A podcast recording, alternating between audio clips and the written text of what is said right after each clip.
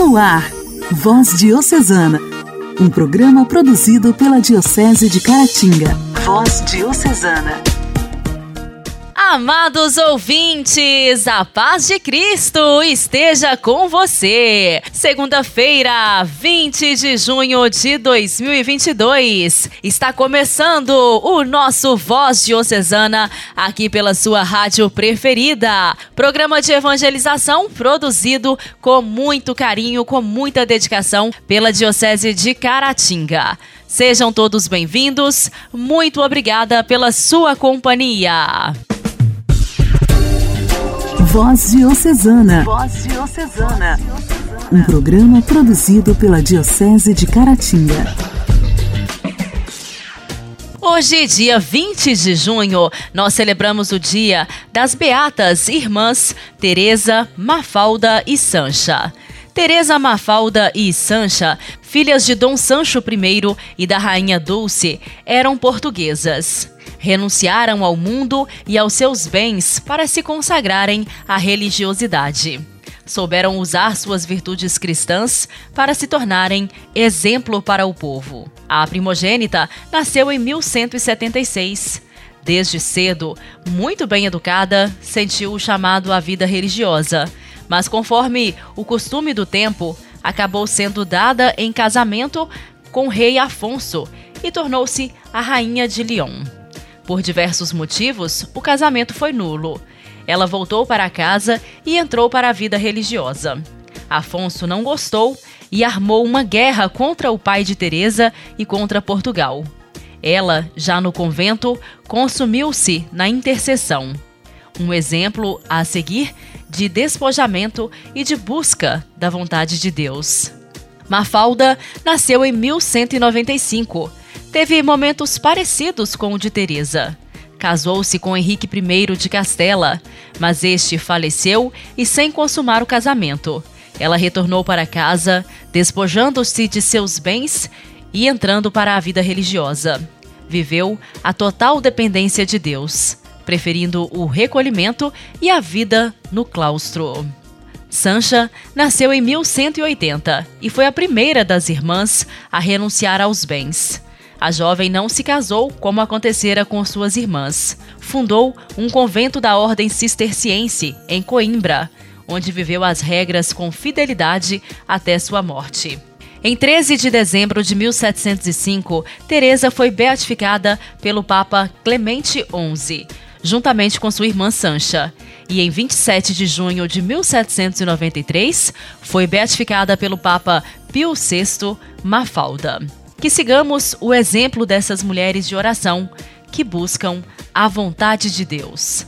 Beatas Teresa, Mafalda e Sancha, rogai por nós. A alegria do Evangelho. Evangelho. Evangelho. Oração, leitura e reflexão. Alegria do Evangelho. O evangelho desta segunda-feira será proclamado e refletido por Dom Alberto Taveira, arcebispo de Belém.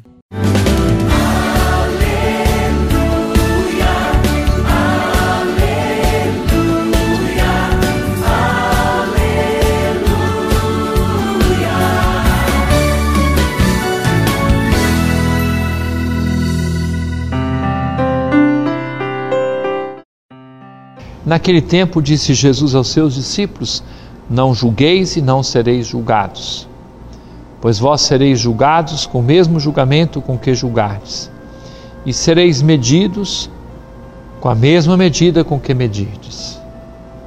Porque observas o cisco no olho do teu irmão e não prestas atenção à trave que está no teu próprio olho? Ou como podes dizer ao teu irmão: Deixa-me tirar o cisco do teu olho? Quando tu mesmo tens uma trave no teu? Hipócrita, tira primeiro a trave do teu próprio olho e então enxergarás bem para tirar o cisco do olho do teu irmão.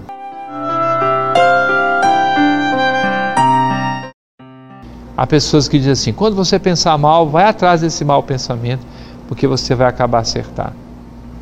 Não é essa a lógica do reino de Deus. Quando você pensa mal de alguém, acaba destruindo o relacionamento com as pessoas e não enxerga a bondade que está plantada no coração das pessoas. Mesmo aquela que tiver feito a coisa pior deste mundo, Deus não a criou para a maldade. Deus a fez para o bem. E se a gente afastar um pouquinho essa maldade, nós todos poderemos perceber que existe o bem plantado ali nas outras pessoas. Mas talvez alguém pergunte, como muitas vezes eu faço essa pergunta, afinal de contas, o que é julgar? É você perceber onde está o erro?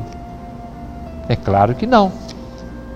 Nós somos inteligentes e a nossa cabeça nos faz entender onde alguém errou, onde acertou.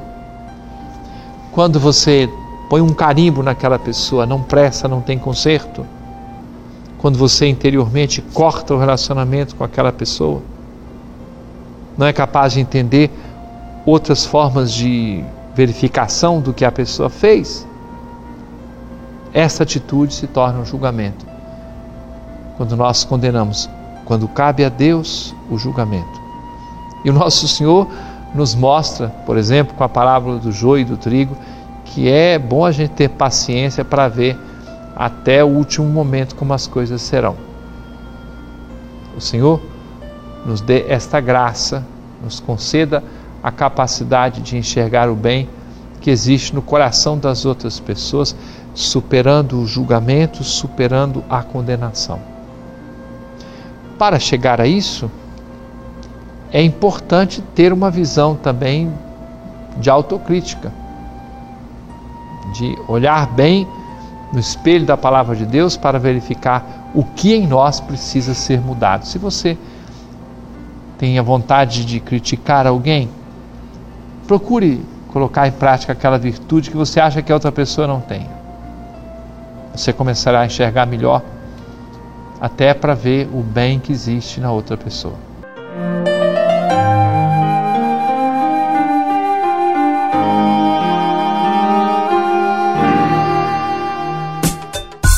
Diálogo Cristão. Temas atuais à luz da fé. Diálogo Cristão.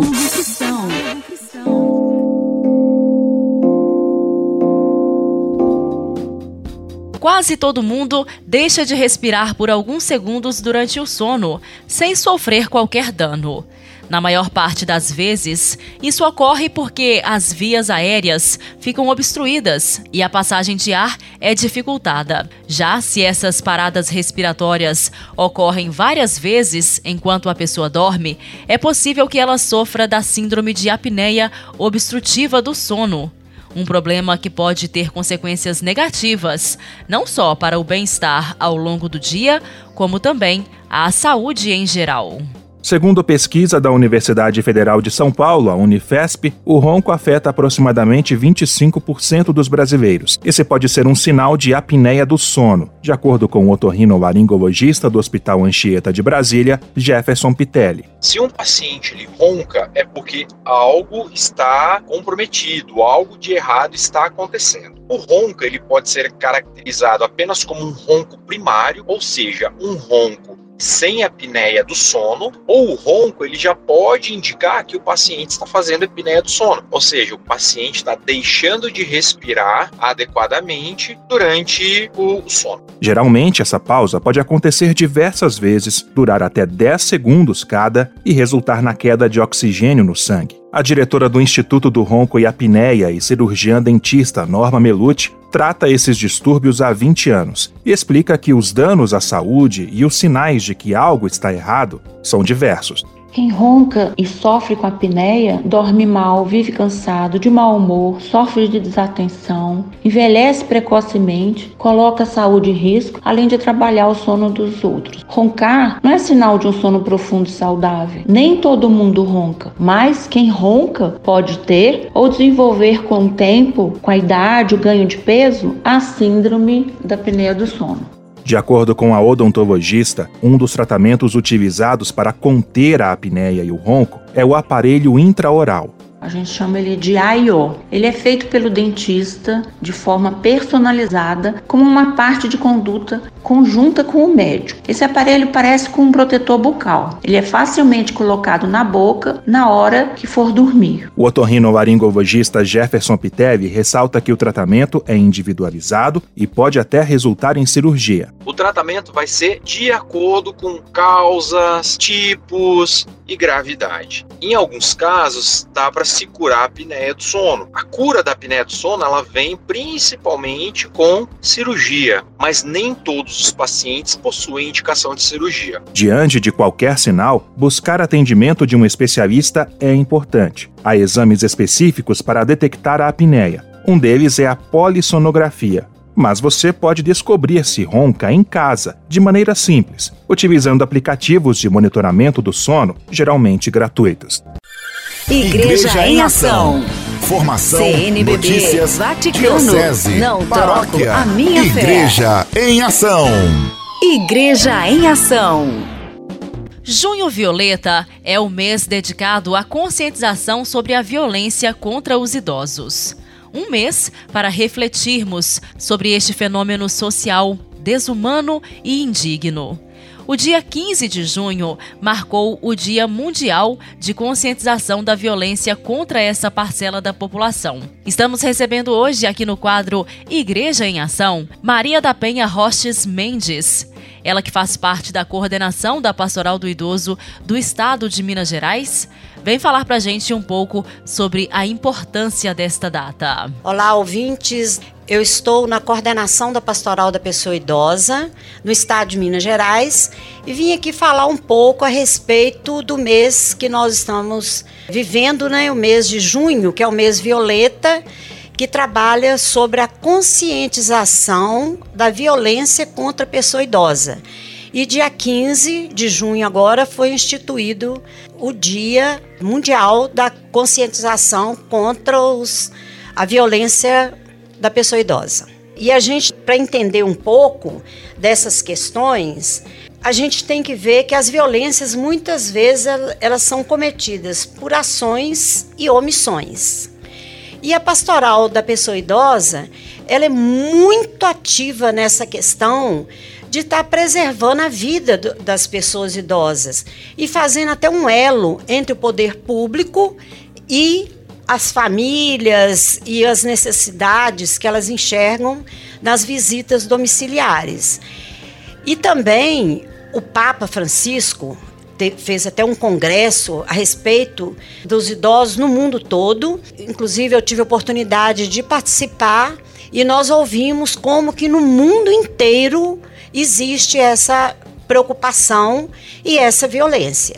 O Brasil, através da pastoral da pessoa idosa, está bem visível pelo Papa, porque ele está fazendo, até colocou um discatério para ter contato com a gente, para conversar a respeito da pastoral, que é muito bem organizada, a pastoral da pessoa idosa. Então, existe muito questão da violência. Eu acho que a gente precisa trabalhar também a questão da valorização né? Valorizar as pessoas que têm uma história, tem tanta coisa para passar para nós e deixar a violência de lado. E também a gente vê nesse momento que as famílias que deveriam acolher a pessoa idosa, às vezes são as que mais cometem violência, né? Coloca às vezes os idosos para morar no, no, nos fundos e passa a morar na casa achando que ele tá, não, não lembra de nada e tudo, então não tem importância ficar lá no fundo. Então são muitos tipos de violência. Ou até a questão dos planos de saúde caríssimos, das aposentadorias. Como que pode? Porque o poder público, são as famílias, o poder público também é muito negligente nessa questão, muito negligente.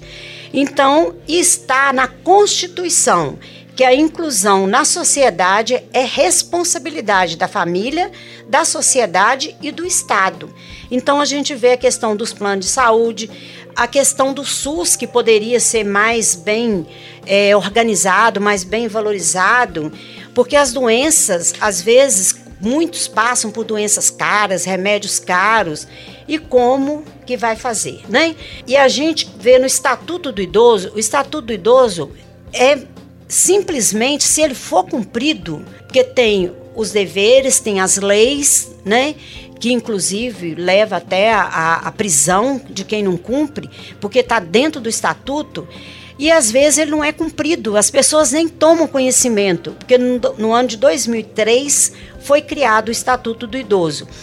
E no artigo 3 do Estatuto está escrito: é obrigação da família, da comunidade, da sociedade do poder público assegurar às pessoas idosas direito à vida, à saúde, à alimentação, à educação, à cultura, ao esporte, ao lazer, ao trabalho, à cidadania, à liberdade, à dignidade, ao respeito e à convivência familiar e comunitária.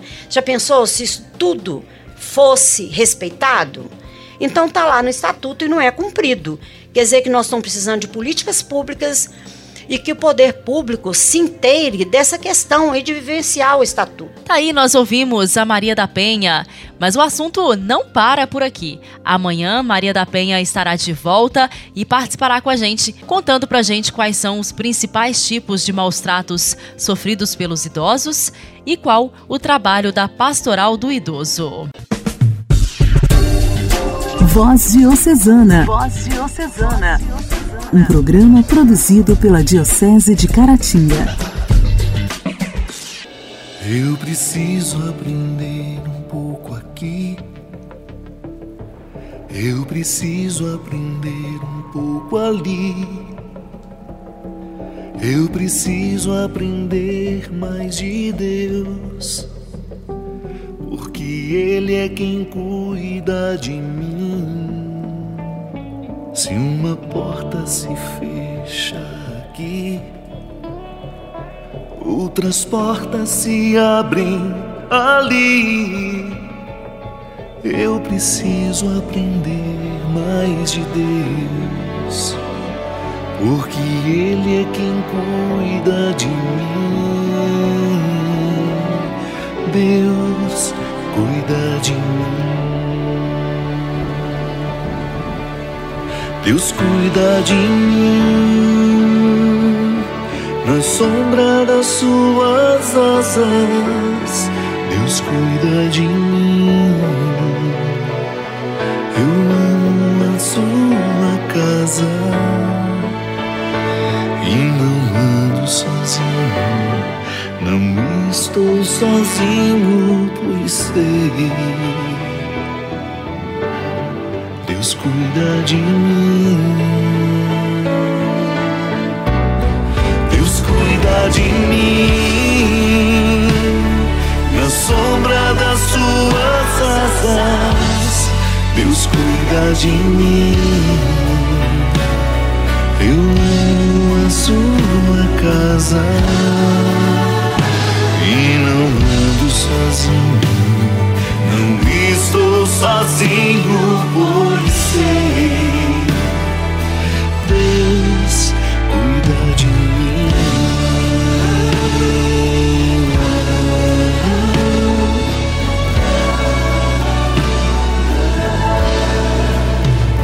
Se na vida não tem direção é preciso tomar decisão. Eu sei que existe alguém que me ama. Ele quer me dar a mão. Se uma porta se fecha aqui, outras portas se abrem ali. Eu preciso aprender mais de Deus, porque Ele é quem cuida de mim. Deus cuida de mim. Oh, oh Deus cuida de mim. Na sombra das suas asas, Deus cuida de mim a sua casa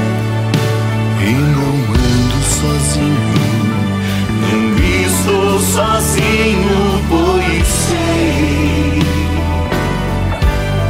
Deus cuida de mim. Oh, Deus cuida de mim. Na sombra das suas asas, Deus cuida de mim. Eu amo a sua casa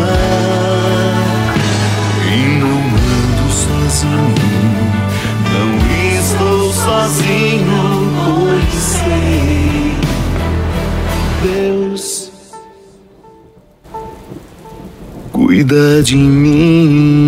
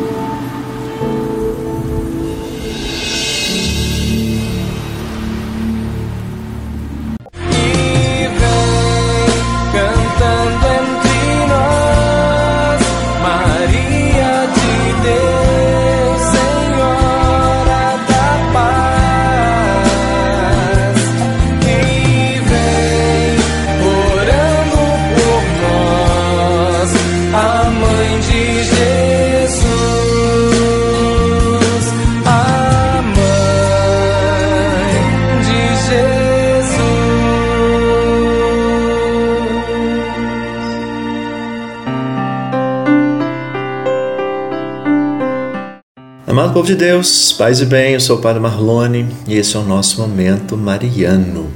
Momento Mariano. Mariano.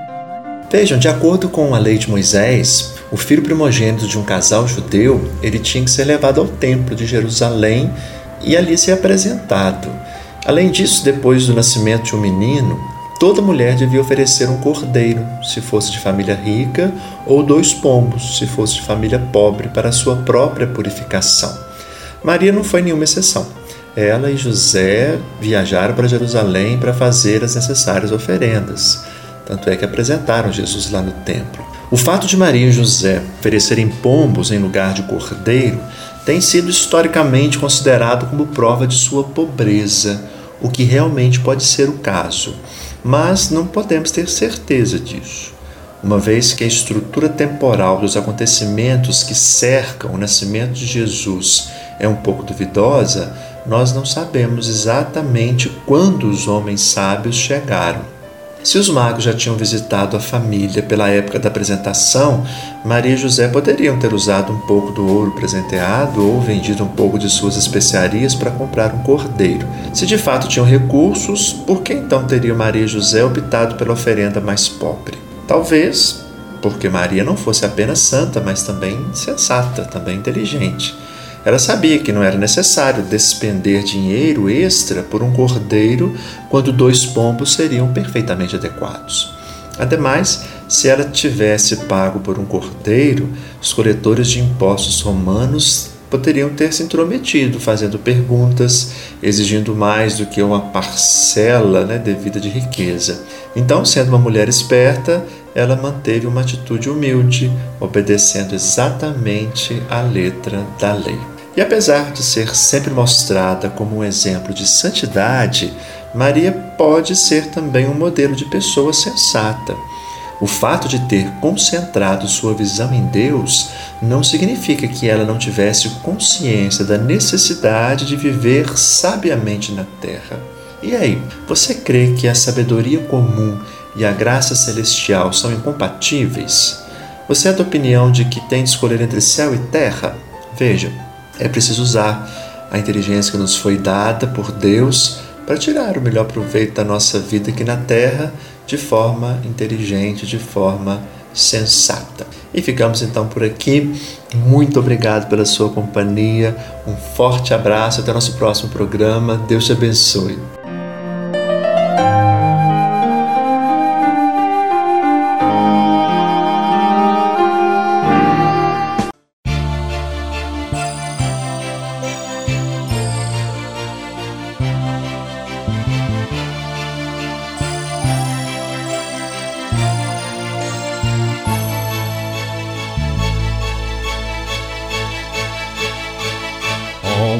De todos, Nossa Senhora, cheia de graça, vinde sem demora. Ó Mãe de todos, Nossa Senhora, cheia de graça, vinde sem demora. Ó Mãe dos peregrinos, sois Mãe dos pequeninos e Mãe do Deus menino que nos trouxe a paz. Ó Mãe dos peregrinos, sois Mãe dos pequeninos e Mãe do Deus menino que nos trouxe a paz. Ó Mãe de todos, Nossa Senhora, cheia de graça, vinde sem demora. Ó Mãe de todos, Nossa Senhora, cheia de graça, vinde sem demora. Sois mãe de toda cor, dos povos sois a flor que em cada chão brotou, levando a paz.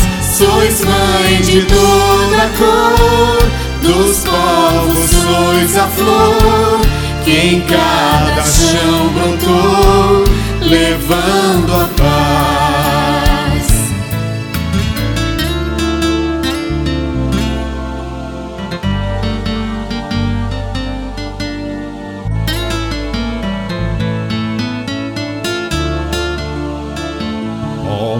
De todos, Nossa Senhora, cheia de graça, vinde sem demora.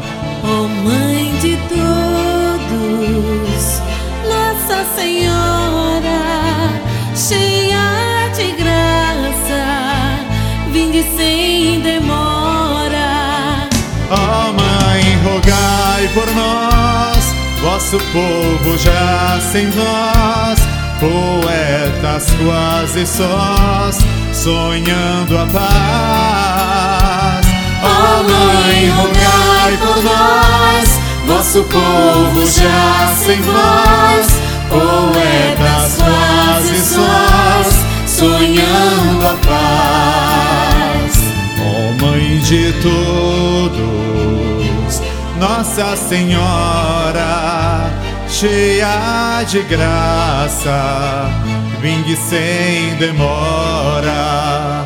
Ó Mãe de todos, Nossa Senhora, cheia de graça,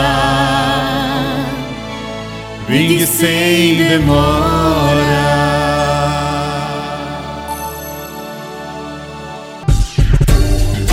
Voz Diocesana. Voz Diocesana. Um programa produzido pela Diocese de Caratinga. Caros ouvintes, o programa desta segunda-feira já está terminando. Muito obrigada pela sua companhia.